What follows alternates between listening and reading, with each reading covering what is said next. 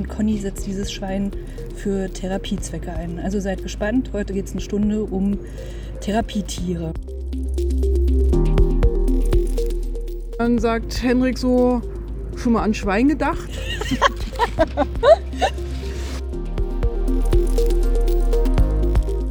Und dann habe ich gedacht, ja, ich denke manchmal an Schweine. Genau, und dann hat Conny angefangen, das Thema zu recherchieren mit dem Schwein an sich. Und dabei kam dann heraus, dass äh, Schweine hochsensitive Wesen sind in ihrer Wahrnehmung. Man hat mich jetzt echt überrascht mit der Frage. ähm, Vielleicht Naja, können wir es so es ist so, zusammenfassen, im weißt du, es ähm, ist dass die so- Asperger-Autisten, also deren so viele Also Sachen er kann nicht gleichzeitig filtern, waren, so wie wir es, ist, filtern. es ist schwierig. genau, der es ist, Filter, der Filter ist kaputt.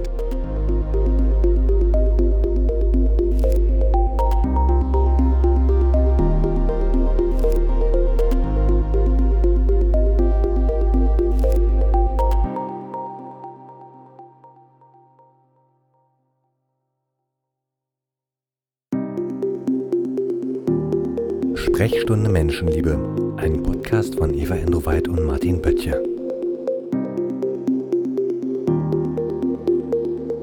Alle 14 Tage eine Stunde über Gesundheit und Selbstverantwortung.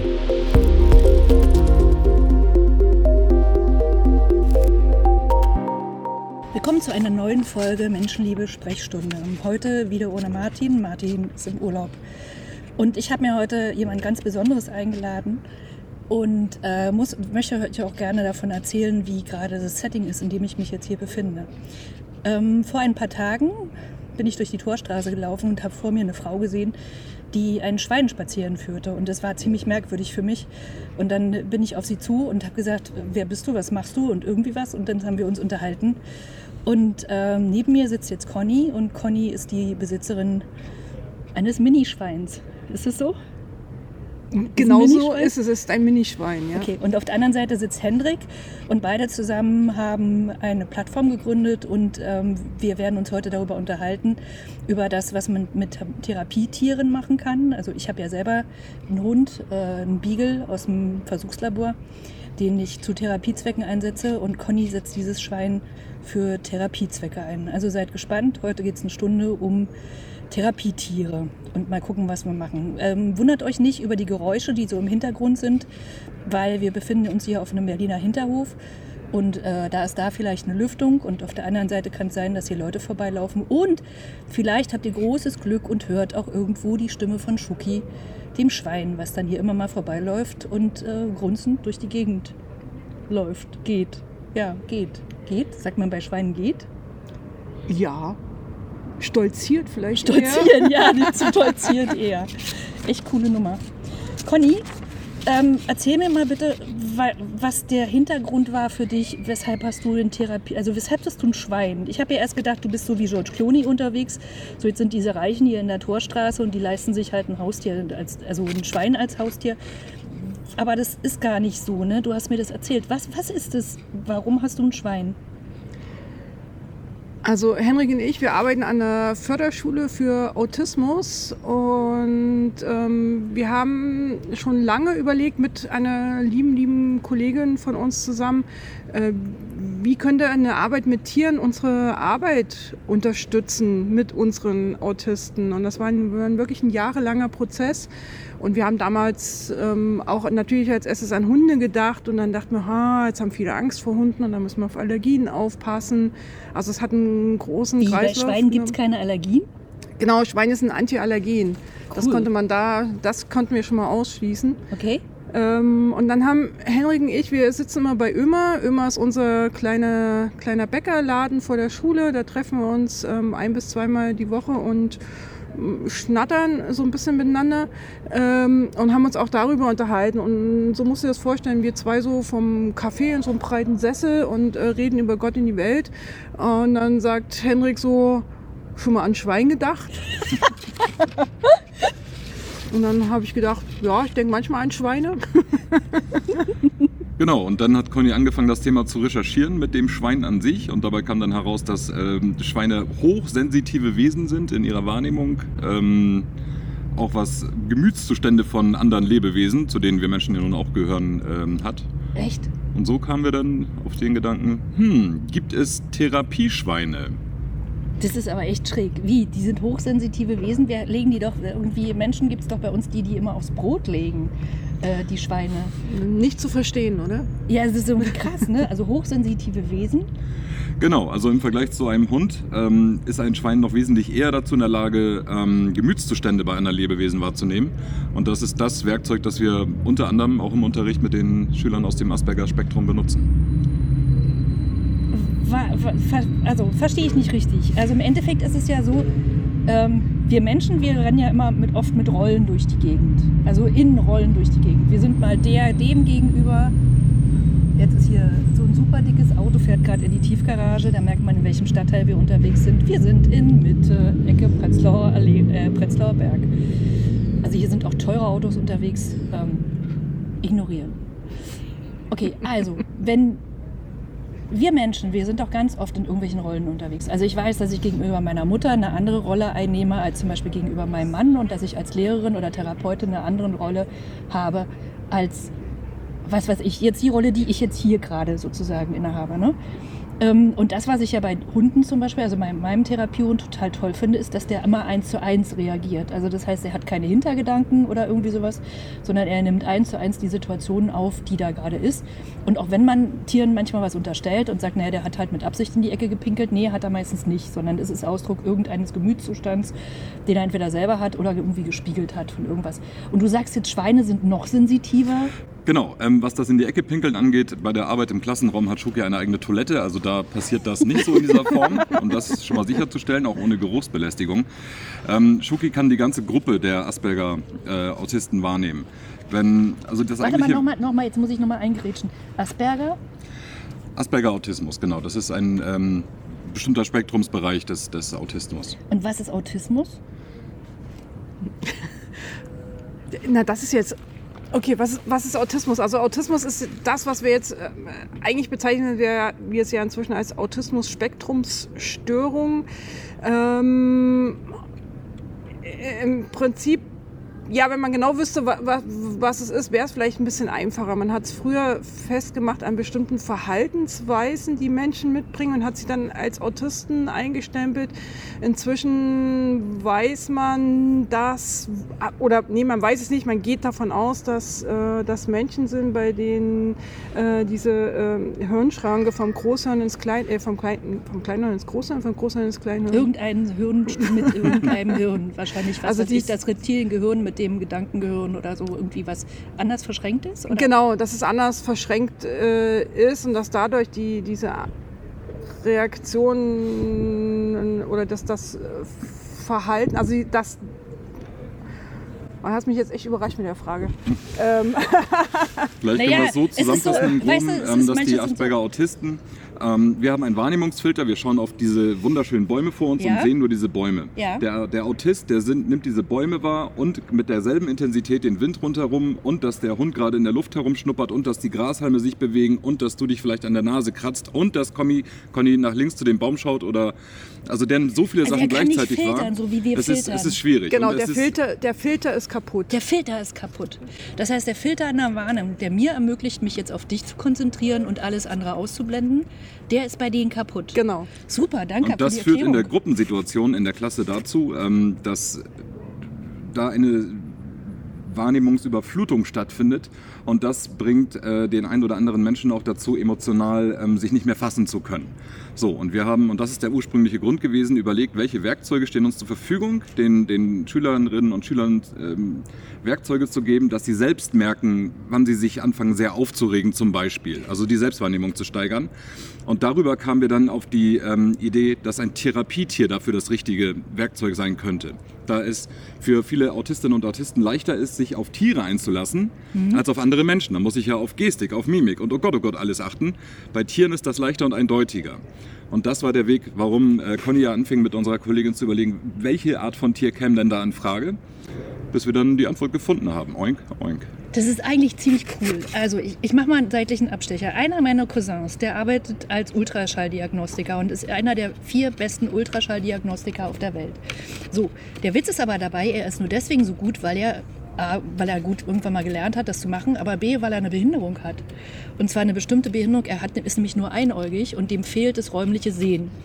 Und weil ihm das räumliche Sehen fehlt und er das die ganze Zeit mit seinem Hirn kompensieren muss, dieses räumliche Sehen, ist er total perfekt auf einen Bildschirm zu starren, wo nur irgendwie grau, braune, schwarz-weiße Wolken sind und darauf irgendwelche Dinge zu erkennen.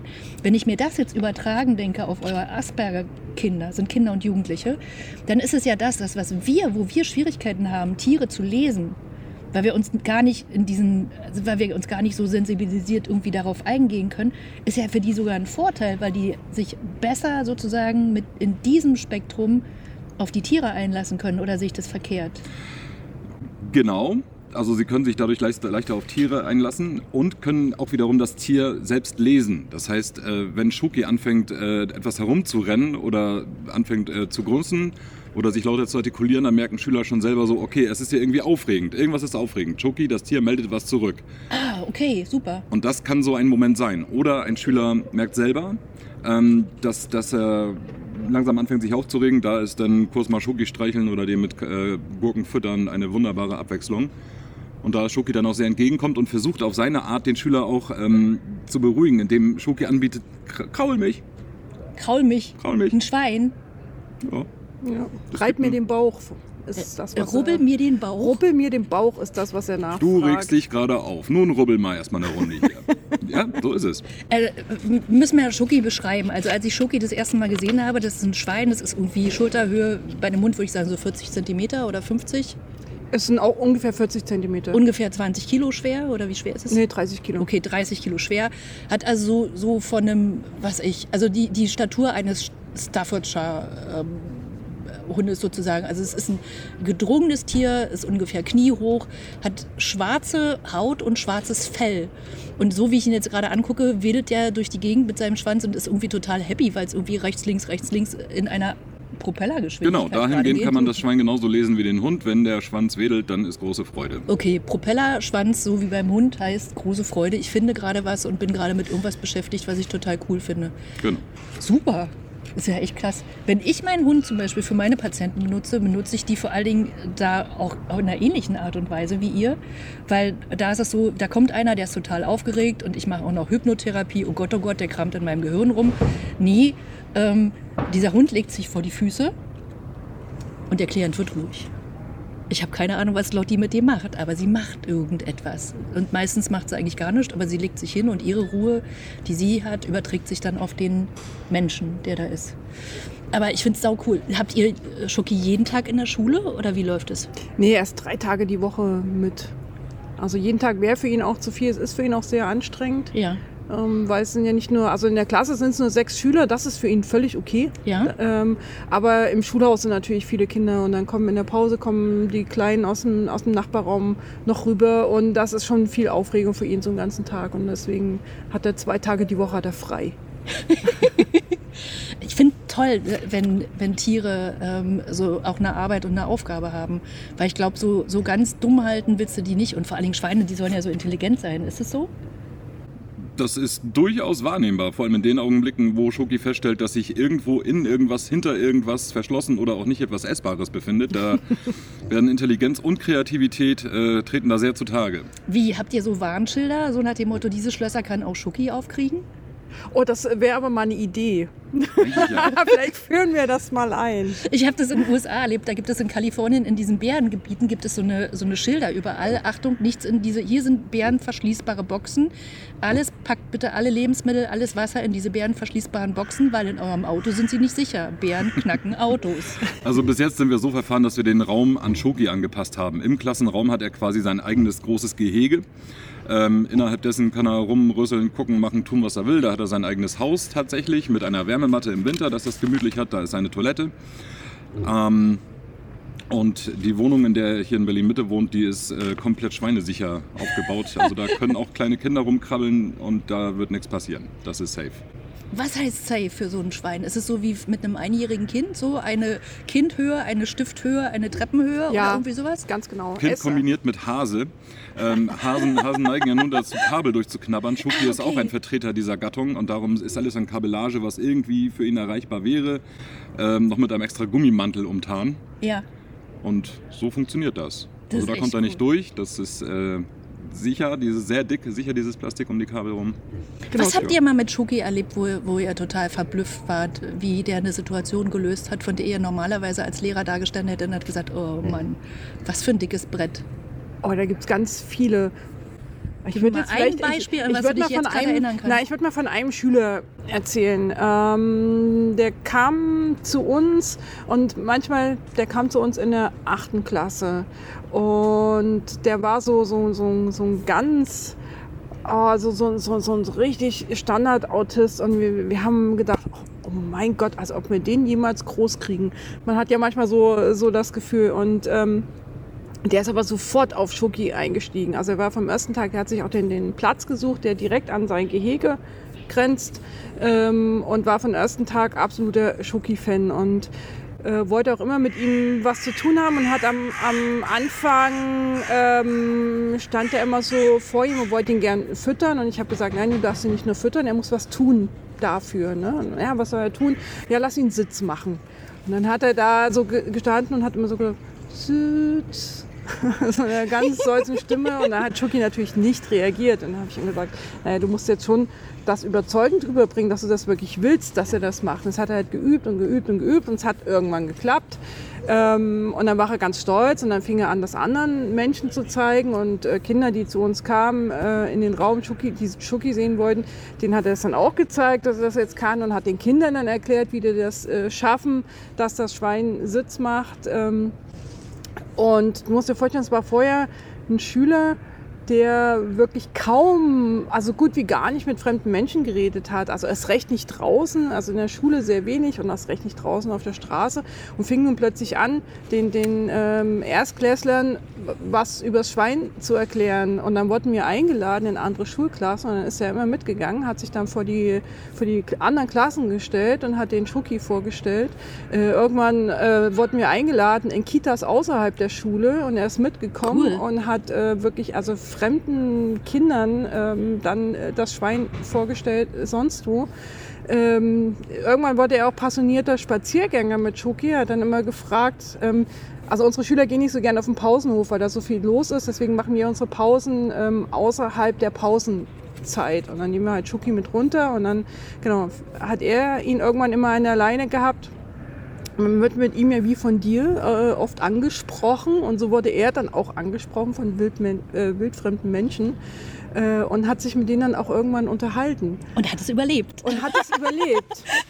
Ähm, und das war also so wahnsinnig schön zu beobachten, wie mit, mit jedem dieser kleinen Schritte, also sein Selbstbewusstsein so immens stieg, dass wir ihn jetzt, letztes Jahr haben wir ihn äh, erfolgreich mit den MSA verabschiedet und Der hat den ähm, mittleren Schulabschluss. Genau, und äh, hat unserer Meinung nach alle Skills erreicht, die man nur erreichen kann. Er wird jetzt an den USZ gehen, an eine ganz normale Schule und ähm, wird das meistern, weil er jetzt er weiß jetzt, dass er es kann. Und das Der halt ist jetzt an einem normalen Oberstufenzentrum und ist bei euch angekommen als Kind, was hieß, es kann nicht kommunizieren, es lebt nur in seiner Welt und ist äh, sozusagen abgeschrieben oder nicht abgeschrieben, sondern braucht halt extra Förderbedarf. Äh, genau, so wurde er uns übergeben Ja, von der krass. Lehrerin vorher. Genau. Das ist echt krass. Das Ja. ist eine echte Entwicklung. Da sind wir schon gleich beim nächsten Thema. Wir haben ähm, irgendwie haben wir festgestellt, ähm, dass es allgemein mit Menschen zum Beispiel, also die jetzt jenseits des Autismus-Spektrums, aber äh, die so ein bisschen nerdisch veranlagt sind, dass die so eine leichte, aber nur eine ganz leichte autistische Komponente manchmal haben, aber wirklich nur so eine ganz leichte.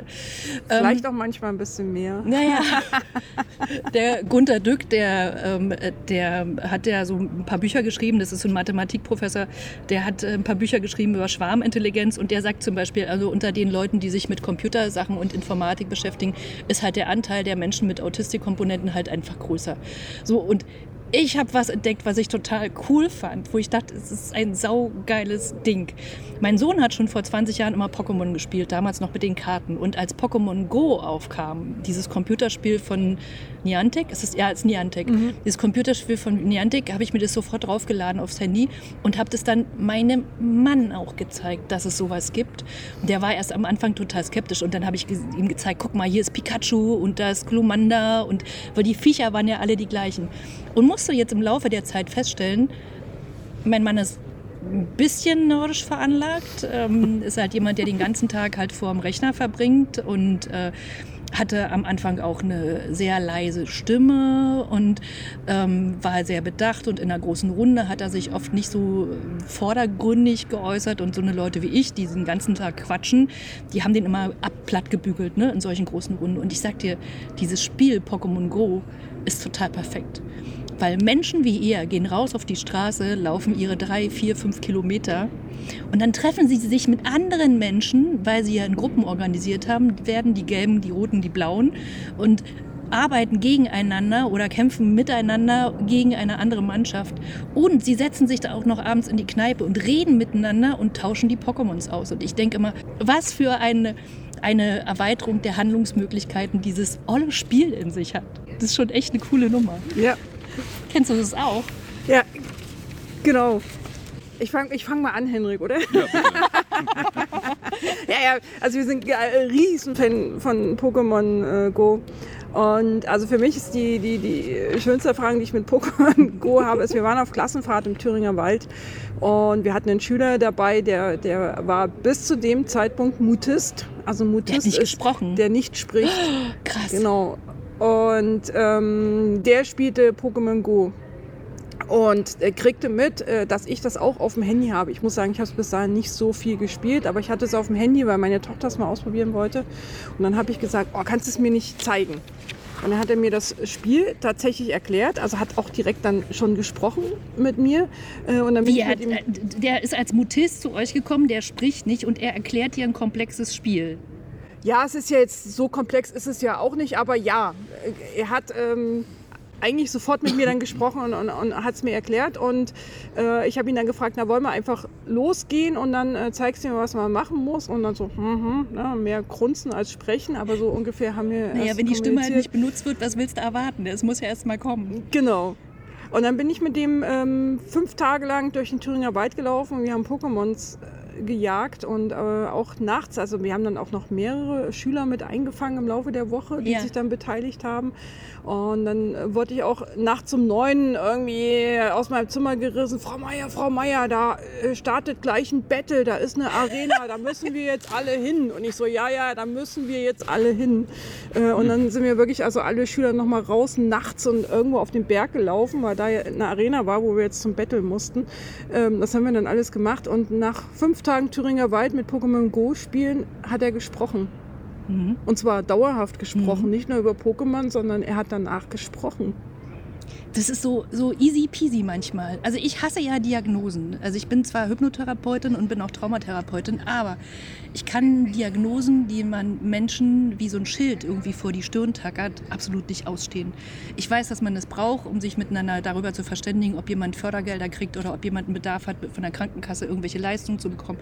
Ja, aber andererseits denke ich immer, Mann, wir Menschen, wir sind so unterschiedlich und auch unterschiedlich in unserer Ausprägung. Und das, was manche als Krankheitsbilder bezeichnen, sind für mich oft nur Varianten eines bestimmten Spektrums. Und für mich ist immer ganz wichtig zu sehen, dass diese Dinge, die ich da so wie so eine Diagnose an der Stirn getackert habe, dass das nicht endlich ist.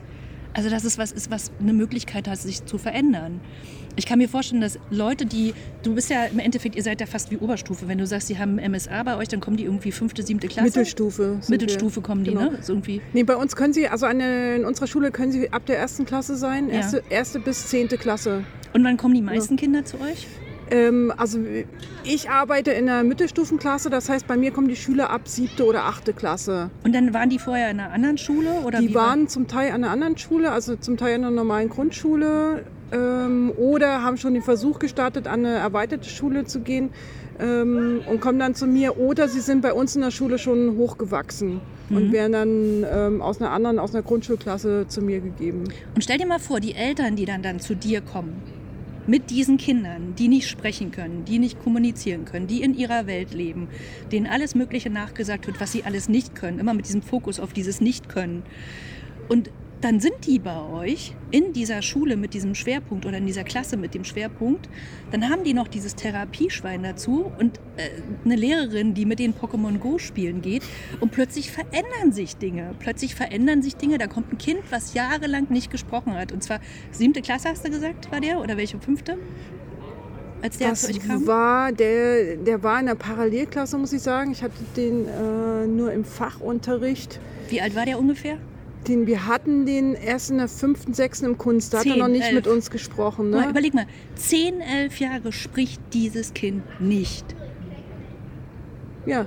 Und es ist total faszinierend, was es dann passiert, wenn er dann von der Klassenfahrt kommt und spricht plötzlich.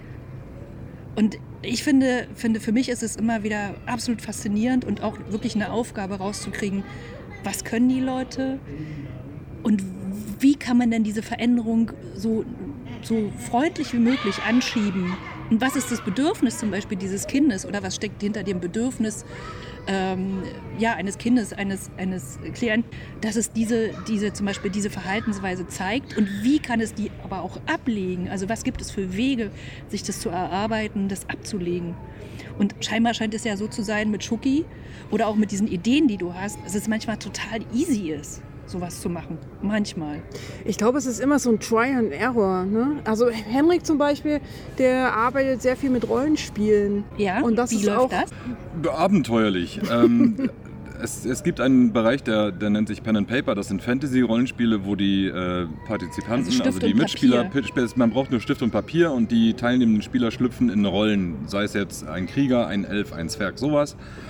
Und es gibt einen Spielleiter, der gibt Szenarien vor oder Ereignisse. Und diese Ereignisse ähm, simulieren zum Beispiel, da ist eine überfüllte Stadt mit einem großen Markt, alle schreien durcheinander, man hat verschiedene Geräusche, Gerüche und alles Mögliche.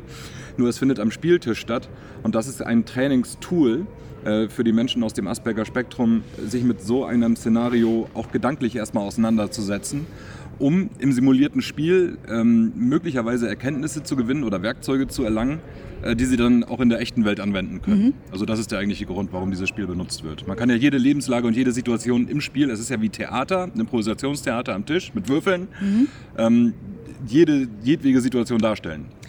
Sag mal, hat Asperger was zu tun mit Angst? Fällt mir jetzt bloß gerade ein, ist es ein Aspekt, dass ich so, also für mich ist zum Beispiel Angst definiert auch unter anderem in, ich habe Angst vor den Dingen, die ich nicht kenne, weil ich weiß nicht, wie die Regeln sind. Ich komme wieder zurück zu diesem äh, Wahrnehmungsfilter. Ähm, das sind ja bewusst die Situationen, wo sehr, sehr viele Wahrnehmungen stattfinden, Ja. die wir, die wir ähm, trainieren. Ah, Und Angst, ähm, vielleicht Vorsicht oder zurückhaltend sein. Das Wort Angst ist ein bisschen mächtig. Okay, Sie sind Also wir machen ja keine Angsttherapie, sondern es ist eher, ähm, wir konditionieren oder simulieren Lebenssituationen. Und ihr versucht oder ihr legt in diesen Lebenssituationen, in denen ihr, die ihr simuliert, legt ihr einen Fokus fest und sagt, jetzt konzentriere dich mal auf den Fokus der Rolle der Person und blende die anderen Sachen aus oder dass es einen Erkennungseffekt gibt oder wäre es im optimalen Falle.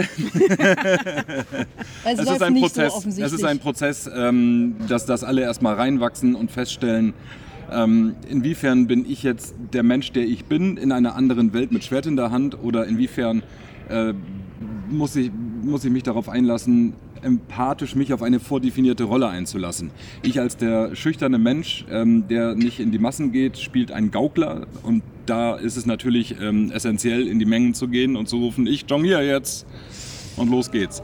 Ähm, aber es ist gefahrlos in dieser, in dieser Spielsituation. Weil es ist ja nur ein Modell. Es ist nur ein Modell Ja. und da wird es dann praktiziert und in einer anderen Situation in der echten Welt hat im Kopf dieses Ereignis aber schon stattgefunden, ja? sich äh, zwischen mehreren Menschen zu bewegen. Jetzt nicht, dass der Mensch aus dem Asperger-Spektrum losläuft und jongliert, aber er traut sich vielleicht mal rein in eine Menschenmenge, um zu gucken, wie sieht denn das da drin jetzt eigentlich aus, Ja. weil wir es vorher simuliert haben. Weil ihr sicherlich auch mit diesem, in, in dieser Simulation dann im Endeffekt versucht, die, die Sinne so anzusprechen, dass sie sich dann auch in die Situation reinversetzen können. Arbeitet Genau. ihr da so ganz konkret mit? Was hört ihr? Was seht ihr? Was In der Beschreibung, in der ja. Beschreibung? Das, also dieses, ja, ja. Beim NLP sagt man dazu, also beim neurolinguistischen Programmieren sagt man dazu WAKOK, also dieses Sehen-Ebene, auditive Ebene, die kinästhetische Ebene, dann noch Riechen und Schmecken dazu, wenn es irgendwie sein muss oder so. Äh, Arbeitet ihr dann so mit solchen konkreten Arbeitsanweisungen? Ähm, in, mit solchen konkreten Beschreibungen von Situationen oder Szenarien. Ja. Und ansonsten, ähm, es gibt diesen schönen Satz, kennst du einen Asperger-Autisten, kennst du einen Asperger-Autisten, ist bei jedem irgendwo ein ganz anderer Schwerpunkt zu setzen, Das ist ja was ein in geiler diesem Satz. ähm, Spiel dann auch quasi Satz berücksichtigt gut, wird. aber den könnte man übertragen auf jeden Menschen. Kennst du einen Menschen, kennst du einen ja, Menschen. das sollte hinhauen. Das ist genau. so, wir bewegen uns ja oft immer in unserem Ah, Schuki. Schuki grunzt vor sich hin, ist hier auf einer Wiese, der Propellerschwanz geht, rechts, links, rechts, links. Und was sucht, die, was sucht der da eigentlich? Jetzt, jetzt frisst er den Löwenzahn. Der ist, ist der so, so ein Kräuterfresser? Ich dachte Ja. immer, Schweine wären Allesfresser. Ja, er ist ein Allesfresser, aber dazu gehören auch Kräuter. Wusstest du, wie Rehe genannt werden? Also es gibt, ich bin auch Jägerin, ja, so auch. Also ich habe irgendwann mal aus Langeweile den Jagdschein gemacht und ähm, da muss man auch ganz viel lernen über Tiere. Und da gibt es so unterschiedliche Tiere und die, zum Beispiel bei den Schweinen sagt man, sind Allesfresser. Weil ich aber Schoki jetzt gerade so sehe, wie der sich nur die Kräuter mehr oder weniger rausschnappt. Rehe sind Konzentratselektierer, weil die sich nur die Kräuter raussuchen. Die essen auch, glaube ich, nur die Knospen. Ne? Nur die Von- Knospen, ja, nur die Kräuter, ja. die sind die Konzentratselektierer. Und wenn du siehst, was ein Reh frisst, dann weißt du, die sind die Apotheker des Waldes, weil die wirklich nur immer sich das Zeug rauszupfen, was sie brauchen. Im Gegensatz zu anderem Rotwild äh, wie Hirsche oder so, das sind halt so wie Kühe Raufutter. Verzehrer mit auch dem entsprechenden Ma Mägen, Magensystem. Aber ich finde es immer total witzig, wenn ich euer Schwein jetzt hier angucke. Das scheint sehr selektiv zu futtern. Weil die Wiese ist insgesamt grün, aber jetzt ist er gerade bei den Kleeblättern. Ja, genau. Aber das, das Gras frisst er auch. Also Gras mag er auch. Aber es gibt, äh, er ist schon sehr selektiv. Also er frisst nicht alles. Nur die Kleeblätter mit den vier Blättern. Das muss man auch sagen, er, Ist ja kommt, auch ein gerade aus dem, Glücksschwein, er ne? kommt auch gerade aus dem Urlaub zurück und hatte da noch saftigere Wiesen und noch mehr Auswahl. Ah, okay. Und jetzt ist das hier schon fast auf unserer kleinen grünen, grünen äh, Gänseblümchenwiese ein wenig traurig für ihn mit so wenig Oh. Auswahl. Ja, Aber ja. er überlebt's, oder? ja, ja. Wie, wie kommt es eigentlich, so ein Schwein in der Stadt zu halten? Wie funktioniert es? Ihr habt vorhin erzählt, er hat im, im Klassenraum ein extra Klo irgendwie. Das heißt, wer werdet zu Hause auch ein extra Klo haben fürs Schwein, oder? Wir haben oben auch ein Klo, aber er, also eigentlich geht er raus. Das ist nur für den Notfall, weil er manchmal tatsächlich im, im Winter, ich glaube, unser Schwein ist ein bisschen verwöhnt oder Mhm. wenn es doll regnet, hat er keinen Bock rauszugehen. Oh, das kenne ich. Ja, und dann, ähm, genau, merkt, macht er sich auch tatsächlich gar nicht bemerkbar. Normalerweise bei schönem Wetter stellt er sich vor die Tür und grunzt und sagt, ich will raus und weiß man immer Bescheid. Äh, und im Winter manchmal so ganz klein, klang und heimlich merkst du, oh, er war auf der Toilette. Dann hat er äh, beschlossen, dass er bei dem Wetter nicht vor die Tür gehen möchte und hat es auch keinem mitgeteilt. Shit. So, und so macht es in der Klasse halt auch. so ähnlich kenne ich das von Lotti auch. Wenn im Winter hat die überhaupt keine Lust rauszugehen, vor allen Dingen nicht, wenn es nass ist. Dann findet die das total widerlich. Und ich finde es aber ehrlich gesagt auch gar nicht so schlimm, wenn da die Runden einfach kürzer sind. wenn ich im Regen habe ich auch keine Lust rumzugehen. Sag mal, brauchtet ihr eine bestimmte Ausbildung für euer Therapieschwein? Der hat eine Ausbildung gemacht, genau bei der American Mini Pig Association. Also es ist ja in, in Deutschland ist jetzt Schweinetherapie-Ausbildung noch kein Standard, um nicht zu sagen, ich weiß gar nicht, ob man es irgendwann machen Also kann. das, das Bild Schäferhund, Schäferhund, Schäferhund, Beagle, Minischwein, das äh, geht in Deutschland nicht, dass die gemeinsam ausgebildet werden. Nee, das ist schon richtig. Aber ich, ich verrate euch jetzt mal was, was so merkwürdig ist bei der Hundeausbildung. Ähm, es gibt keinen standardisierten Prozess in Deutschland für Therapiehunde. Weil es gibt den einzigen Schein, den man offiziell machen kann und der auch wirklich Bedeutung hat, ist der sogenannte Begleithundeschein. Also das heißt, der Hund muss die Grundkommandos hören, auf die Grundkommandos hören. Das heißt also Sitz, äh, Platz, Bleib und ähm, mal, Sitz, Platz, Bleib und hier. So, das sind die Grundkommandos und dann muss er einen bestimmten Parcours ablaufen ähm, und muss abgelegt werden können an einer bestimmten Stelle, ohne dass er sich dann irgendwie weiter bewegt und so weiter. Und das, dafür kriegt man dann den sogenannten Begleithundeschein, der Voraussetzung ist für alle möglichen anderen Ausbildungen, ob du nun Agility machst mit deinem Hund oder irgendwas anderes. Viele Therapieschulen, die es in Deutschland gibt, die Hunde therapeutisch ausbilden, sind meiner Meinung nach, und jetzt ist richtig großes Glatteis, äh, Geldschneiderei. Weil die wollen Haufen Geld haben für was, was sie dann im Endeffekt kaum leisten können. Die einzigen Therapiehunde, die wirklich sinnvoll und gut ausgebildet werden in Deutschland, sind halt die für die Blinden für Hunde und für die Assistenzhunde. Und da ist es auch wirklich wichtig, weil da muss man sich dann darauf verlassen können, dass der Hund funktioniert und nicht mit dem Menschen dann irgendwie bei einer roten Ampel über die Straße rennt. Aber alles andere ist in Deutschland so ein Graubereich. Also jemand, der sich als Therapiehundeschule irgendwie äh, einen Stempel gegeben hat, der hat keine staatliche Prüfungserlaubnis oder irgendwie sowas. In Österreich ist es anders. Da sind die zertifiziert, aber nicht in Deutschland. Also das ist immer so ein bisschen, mm, ja, nein, kann man, muss nicht. Und bei euch ist ja so, ihr habt ja, du hast ja gesagt, Mini-Pig Association gibt es in Amerika.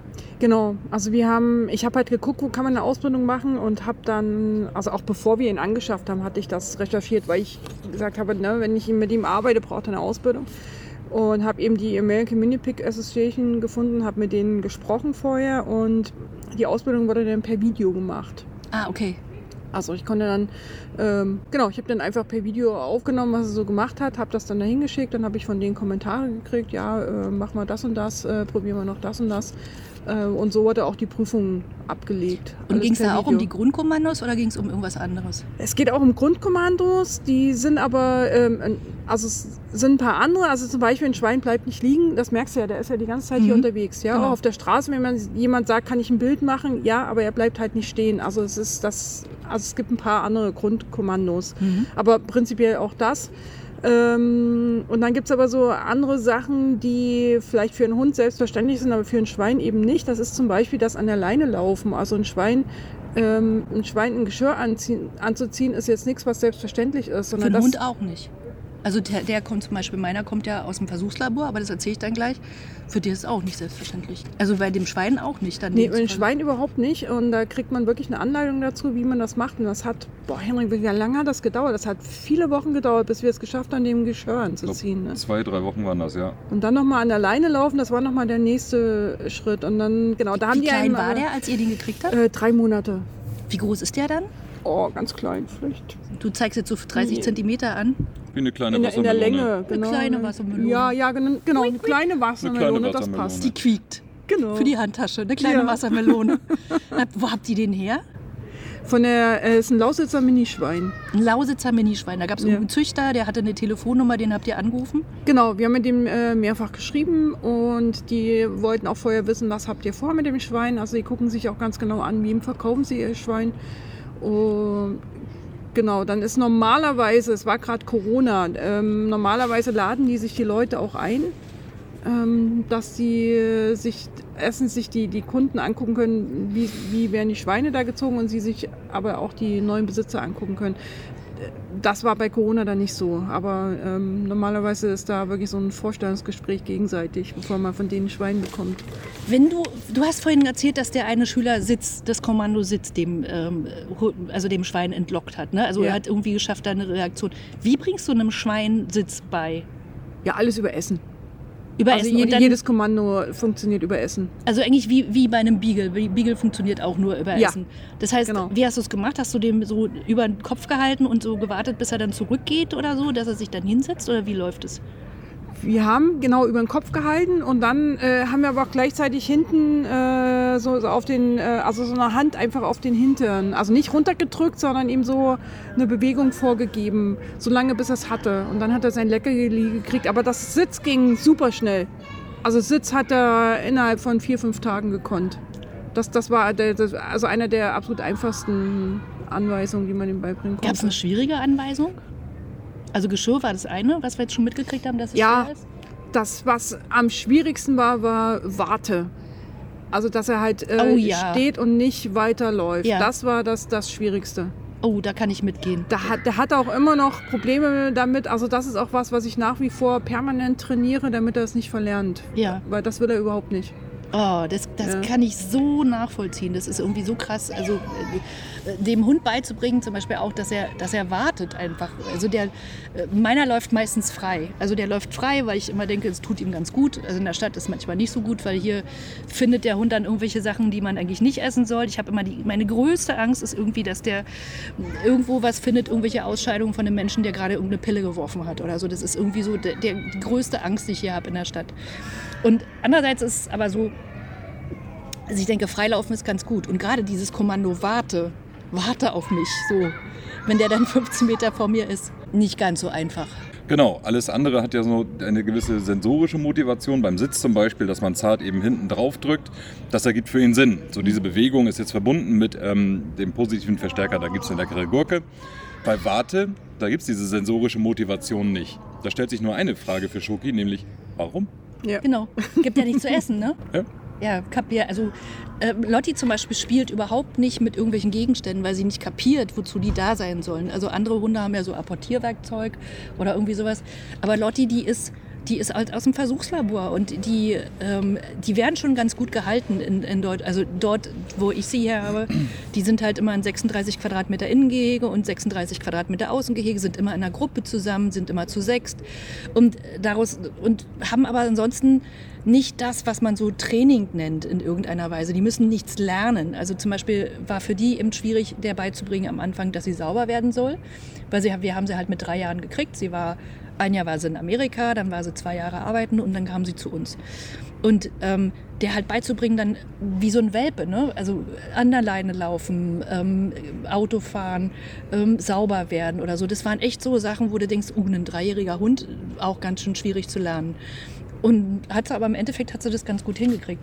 Und ich habe mit ihr halt diese Begleithundeprüfung gemacht, weil ich da wollte unbedingt, dass dieser Hund bei meinem Mann mit auf die Arbeit kommt. Und dann war es halt die Voraussetzung irgendwie dafür, dass er diesen Schein macht. Und ich sage euch, was ich da erlebt habe in den Hundeschulen, war total witzig weil ich bin dann zur Schäferhundeschule gegangen, weil das war die einzige, die so rasseoffen war. Alle anderen Hundeschulen sind oder alle anderen sind dann halt immer so auf eine spezielle Hundesorte irgendwie spezialisiert und Beagle gelten im Allgemeinen als nicht ausbildbar.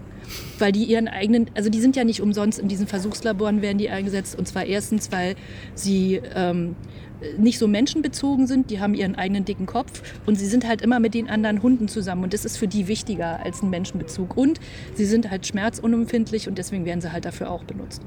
Was aber im Gegensatz, ähm, also der, der, die Gegenseite der Medaille ist halt, dass sie diesen Menschenbezug nicht haben. Das heißt, ich kann die nicht ausbilden wie ein Schäferhund, der immer da steht und sagt, yes Sir, hier Sir, was kann ich für dich machen Sir? Sondern so ein Beagle sagt, du hast was zu fressen, dann mache ich was und hast du nicht zu fressen, dann ist mir egal, ob du jetzt was von mir willst. Das ist mir völlig Wumpe. Und auch ein Beagle hat den Nachteil, wenn der Einbrecher kommt und der Einbrecher hat was zu essen mit, geht der Beagle mit. Das ist denen dann relativ egal, ob da irgendjemand die Wohnung irgendwie übernimmt oder dir irgendwas wegnimmt oder dir ans Leben will. Wenn der was zu essen kriegt, dann geht der mit und freut sich drüber. Das ist eine interessante Frage. Wie würde denn Schoki da reagieren? Käme da nun mitten des Nachtens ein, ein äh, fremder Mensch hinein? Situation A ohne Gurke, Situation B mit Gurke. Ich würde sagen, für eine Gurke würde er noch die Wohnung verteidigen. Wenn Aber wenn der Apfel Einbrecher den- wäre, Ah, okay. naja, ja, ja, Ah, aber, okay. aber ich glaube, es kommt auf die Art des Essens an. Also wenn wir jetzt über einen Apfel reden, dann wäre ich mir nicht mehr so sicher, Wir ob befinden Schoki uns so übrigens ganz so, weit außerhalb von Berlin-Mitte. wo- wo es keine Äpfel gibt. Zum Glück. Zum Glück. An alle einstiegsfreudigen Hörer. Aber es ist krass, ne? So, dass die, dass die Viecher so ihren eigenen Willen haben und ihren eigenen Kopf haben und der Meinung sind, sie müssen das irgendwie für sich alleine regeln und kriegen das alles schon hin. Das ist spannend. Es gibt ein schönes Begrüßungsritual, das sei noch herausgegeben. Wenn äh, Schoki ein oder zwei neue Menschen trifft, dann gibt es als äh, Hallo-Sage-Werkzeug die sogenannte Schoki-Faust oder die Schoki-Fist. Wie geht denn die? Ähm, einfach die Faust nach unten halten und dann kommt er heran und stupst mit seiner Schnauze gegen die Faust. Das ist wie so eine Ghetto-Faust, nur eben Schweineschnauze-Faust. Also das ist ein Moin. Hallo. Das ist cool. Das ist total schön. Aber Schoki, die ist auch nicht laut, ne? Der, also so ein Hund bellt ja mal. Ja, Schoki kann sich schon so artikulieren, dass er auch aus der Ferne deutlich wahrnehmbar ist. Also ja, heißt aber, aber denn nicht das? so. Nee, Nicht so mega laut oder was? Oder wie? Äh, nee, nee, nee, das macht er gar nicht. Äh, ja, ja, er kann schon recht hohe Töne Er kann- fabrizieren. Also ich finde, das ist weit, weit wahrnehmbar. Aber es ist nicht dieses penetrante, also diese, dieser Hund, der einfach bellt, weil sein Herrchen gerade mal weggegangen ist und dann nicht mehr aufhört. Das, das, das, also sowas macht er ja gar nicht. Also der ist halt, ähm, der kann sich mal irgendwie hinstellen, weil man ihn geärgert hat, ähm, weil man ihm jetzt äh, eben einen Apfel weniger gibt oder sowas, als er sich in den Kopf gesetzt hat, dann, dann ähm, beschwert er sich auch mal lauthalt, aber dann sind das zwei Grunze und dann ist auch wieder gut. Mhm. Also er ist nicht so, genau, also er kann mal einzelne Geräusche machen, die, ähm, aber die sind jetzt auch, die ist auch nicht lauter als mal so, so ein Hundegebell, nur dass sie sofort wieder vorbei sind, oder? Ja, Also ich empfinde sie auch nicht als lauter. Es, äh, Schoki kann nur höhere Töne. Also höhere, der quiekt höhere, dann höher? Ja, ja, genau. Ach so, Und dadurch, das dass ist es höher ist, anders. Okay. empfinde ich das als äh, ähm, durchaus wahrnehmbar. Ah, okay. Also doll. Das ist so vielleicht wie bei Babys, die sind ja auch durch die hohen Töne, Tonfrequenzen tendenziell wahrnehmbarer. Das, das meintest du. Ja, Wenn Schoki ja, loskriegt, dann, dann hören wir das. Okay, Ja, also aber wenn er in irgendeiner Emotion ist, dann kann er auch höher quieken. Ja, Okay. genau. Und dann hört man ihn logischerweise, weil es halt ein höherer Ton ist. Genau. Und nicht so wie deine sonore Stimme jetzt gerade, die halt ziemlich tief jetzt hier Richtig. durch die Gegend. Ich habe noch eine Frage. Und zwar, ihr habt, ich habe äh, gesehen, dass ihr nicht nur als Person da seid, sondern dass ihr auch eine Webseite habt, die ihr gemeinsam betreibt. Was macht ihr da?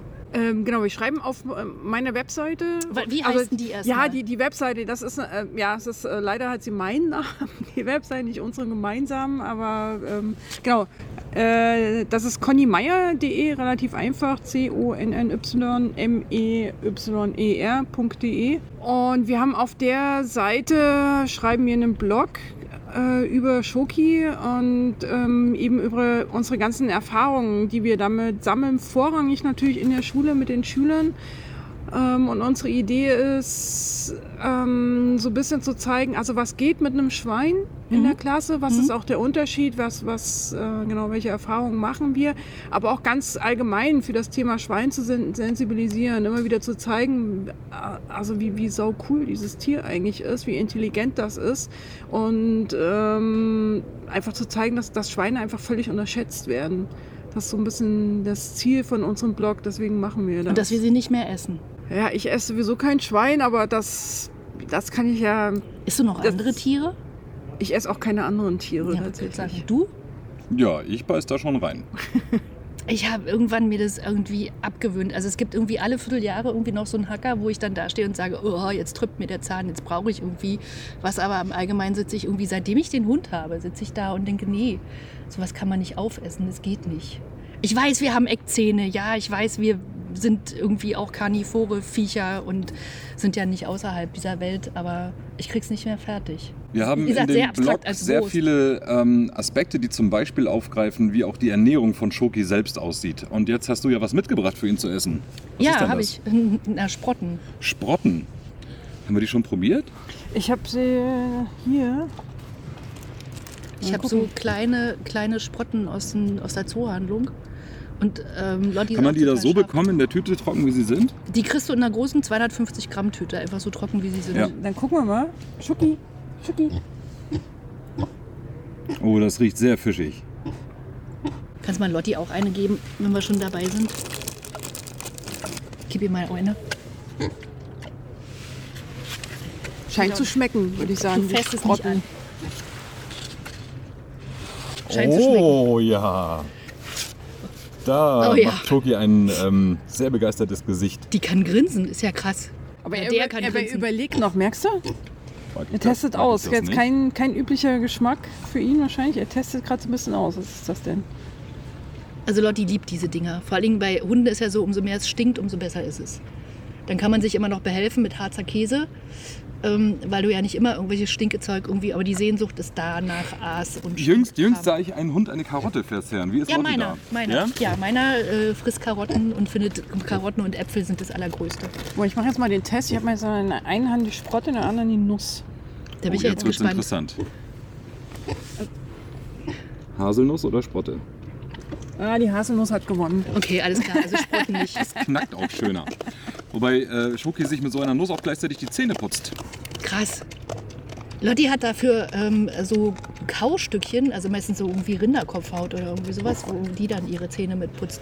Genau, für Schoki gibt es auch noch andere Methoden. Conny, das ist so ein, so ein Knochen, so ein, so ein Putzknochen. Nee, das ist auch so ein, auch ein Kaustick. Ja. Ähm, Genau, der ist aber rein pflanzlich. Ja, Und okay. damit, genau, den, damit kann er sich auch die Zähne putzen. Die, aber, der er- schmatzt hier was zusammen. ja, aber wir putzen ihm auch die Zähne mit der Zahnbürste. Der hat aber auch tolle Grandeln. Also äh, das sind die, die Zähne sozusagen, die Eckzähne. Ähm, Ja, das sind die, Die- Hauer. Die haben oder wir die Hauer, die ja genau. so entscheidend im Endeffekt sind dafür, dass er ein Allesfresser ist. Diese Ja, Dinger. Die haben wir gerade abgeschnitten am Wochenende. Wie, ihr schneidet die äh, Zähne ab? Ja, die, die Hauer. Nicht die Zähne, nur die Hauer. Die Hauer schneidet ihr ab. Genau. Krass. Hätte ich gar nicht gedacht. Ihr habt noch eine andere äh, Seite, die heißt Horizontereignisse. Was ist das? Genau. Ähm, Conny und ich haben das Hobby gemeinsam, Ideen zu ersinnen und zu gucken, was man davon irgendwie in der Welt umsetzen kann. Willkommen im Club. Ja, genau. Ich habe auch so eine Seite, die heißt nierenliebe.de. Könnt ihr gerne mal nachgucken. Genau, bei uns ist es äh, schon vor langer Zeit und immer noch die Naturwissenschaftsliebe gewesen. Und äh, Conny hatte damals ihren Schwerpunkt im Bereich Planetologie und ich war als Erzieher sehr aktiv im Bereich äh, Kindergarten unterwegs. Und eines Tages kam Conny zu mir und meinte, hey, ich habe voll Ahnung von Planeten, du kannst voll gut labern. Wie wäre es denn, wenn wir das Universum Kinder beibringen? Ist ja Also cool. was wir da so quasi spontan mal nebenbei ersonnen haben, hat sich am nächsten Tag immer noch nach einer richtigen Idee angefühlt. Und ähm, so kam es dann dazu, dass wir uns noch einen Wissenschaftler an Bord geholt haben. Und so haben wir dann zu dritt mit zwei Wissenschaftlern und mir als Pädagogen eine Firma auf die Beine gestellt, die als externer Bildungsanbieter in Kindergärten und Schulen naturwissenschaftlichen Unterricht anbietet. Das ist jetzt schon viele Jahre her, dass es so angefangen hat. Ähm, ja, bis 2016 haben wir das beide sehr aktiv begleitet. Conny als Geschäftsführerin, ich mit als Gesellschafter und einem etwas umfangreicheren Team, bestehend aus Pädagogen und Wissenschaftlern. Bis wir dann nach vielen Jahren festgestellt haben, oh, so eine 60-Stunden-Woche geht auch an die Energie. Oh ja. Ähm, haben dann zum Glück sehr, sehr, sehr idealistische und äh, energiegeladene junge Leute gefunden, die ähm, jetzt die Firma übernommen haben und wir sind so ein bisschen hinter dem Vorhang jetzt, aber begleiten natürlich immer noch, was Hab alles vor sich abgegeben. geht. Conny, du hast promoviert. Ja, genau. Über was denn? Über Pl Planetologie. Ich, als ich das gelesen habe, habe ich gesagt, das ist total schräg. Da kennt sich jemand mit dem Planeten aus. Ich habe gestern gerade einen Podcast. Ich bin ja immer der Meinung, man soll sich eine halbe Stunde am Tag mit irgendwas beschäftigen, von dem man so absolut keine Ahnung hat, um einfach um das Gehirn irgendwie ein bisschen fitter zu halten und um äh, Alzheimer vorzubeugen. Und ich habe gestern habe ich was gehört über Planetologie und ähm, also über Ast das war ein Podcast über Astronomie und da ging es um, zum Beispiel um den Mond und ich fand es total faszinierend. Da gibt es wohl eine Theorie, dass der Mond ein Teil der Erde ist, also ein abgesplitterter Teil der Erde, aus dem Pazifik herausgebrochen sozusagen ein Teil, der sich dann abgesplittert hat und weil er sehr erdähnliches Gestein Ob hat. es jetzt Also, unbedingt aus dem Pazifik Bei dem ist, Pazifik gab es damals noch nicht, deswegen wird es der Pazifik nicht gewesen sein. Aber das ist Naja, also die ne- Theorie ist sozusagen, das Loch, was der Pazifik bildet, ist, war mal der Mond.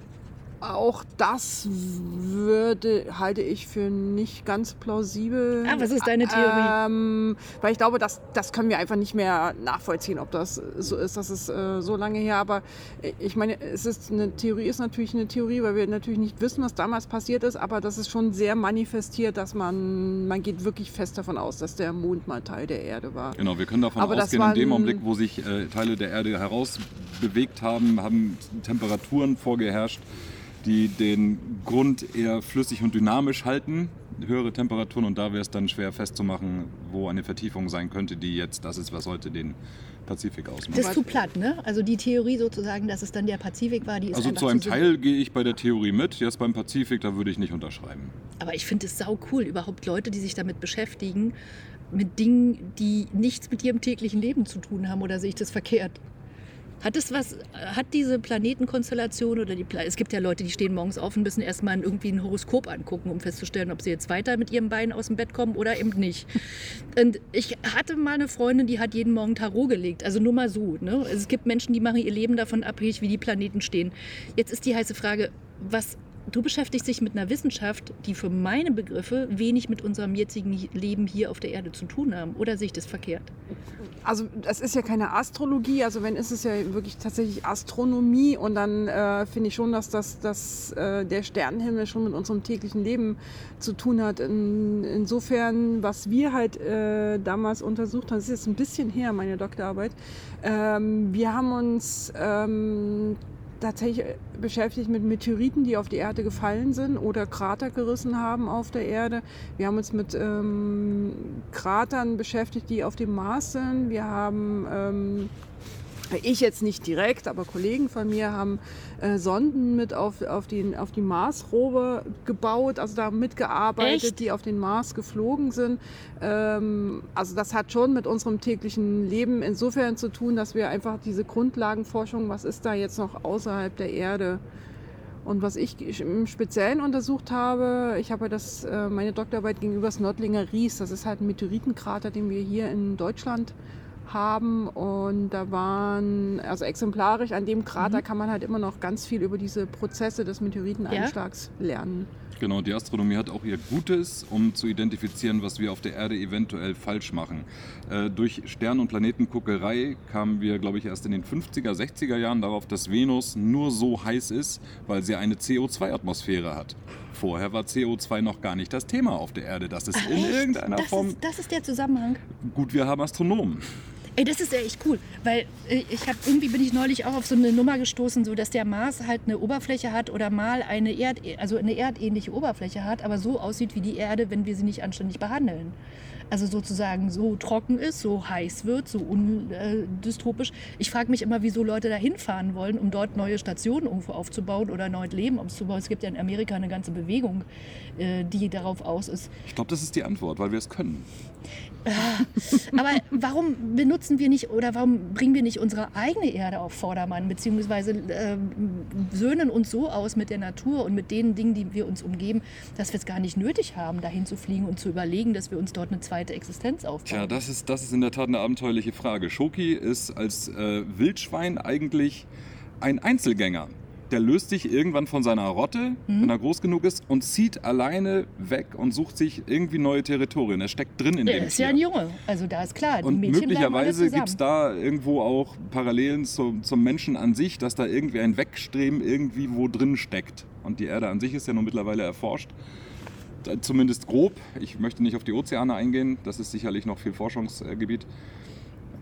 Aber ja, da können wir ja schon das nächste Fass aufmachen. Die Bedürfnisse von Frauen und Männern und Jungen und Mädchen. Die einen wollen weg, die anderen wollen da bleiben, weil seine Mädchenkollegen, die sind ja nicht im Wald als Einzelgänger unterwegs.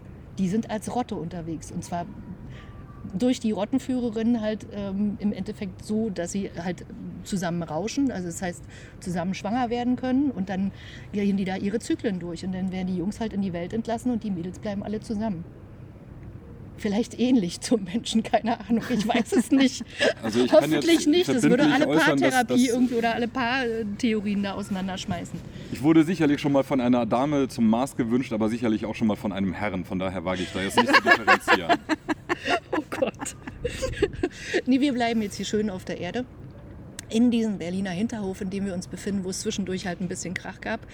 Ähm, ich möchte mich total gerne bei euch bedanken und danke auch für den Kaffee vorher und den Kuchen, den ihr bereitgestellt habt. Das ist richtig Sehr toll. gern. Danke. Ich finde es großartig, was ihr macht. Ähm, ich bewundere Menschen, wie ihr die, so die Initiative ergreifen und irgendwie ausprobieren, was gibt es denn da noch? Also das ist auch so, so mein Ding ist es ja auch. Ich habe ja die Plattform Nierenliebe und ich bin einer von denen, es gibt 80.000 äh, Dialysepatienten in Deutschland und drei Millionen Menschen, die nierenkrank sind und ich bin aber eine von den 250, die sich die Maschine damals, die Dialysemaschine nach Hause geholt haben, weil ich wissen wollte, was geht da noch? Was kann ich machen? Was kann ich machen, unabhängig von äh, Kontrolle von Ärzten, von Kontrolle von Zentren? Und ich finde es total faszinierend, dass es immer wieder Menschen gibt und offensichtlich ziehen sie sich gegenseitig an, die irgendwie rauskriegen wollen, was geht da noch? Wie kann ich eine Grenze verschieben? Wie kann ich autistischen Schülern oder autistischen Kindern beibringen zu sprechen? Wie kann ich denen beibringen, was ist der Weg, ihnen beizubringen, Kontakt aufzunehmen mit ihrer Umwelt? Und irgendwie immer zu gucken, wie geht Grenzverschiebung in irgendeiner Art und Weise. Danke euch sehr, sehr, sehr. Gerne. Ja, danke dir. Großartig. Also wenn es euch heute gefallen hat, ähm, dann lasst uns ein Abo da. Ähm, Martin wird nach dem Urlaub wieder da sein und ansonsten äh, gucken wir mal, wie es so weiterläuft. Lasst uns ein Abo da, lasst uns ein Like da. Ähm, mich persönlich findet ihr auf der Plattform nierenliebe.de. Euch findet man bei Conny Meier. connymeier.de oder horizontereignis.de. Genau, horizontereignis.de. Danke, Hendrik. Danke. Conny. Danke, Eva. danke Schoki, danke Lotti. Alle beide sind hier und es ist großartig, was man in Berlin auf einem Hinterhof einfach so erleben kann. Einfach so, in einem Sommernachmittag im August. Vielen Dank. Sprechstunde Menschenliebe, ein Podcast von Eva Endroweit und Martin Böttcher. Eva und Martin freuen sich über eure Fragen und Kommentare. Und wenn ihr den Podcast Sprechstunde Menschenliebe abonniert.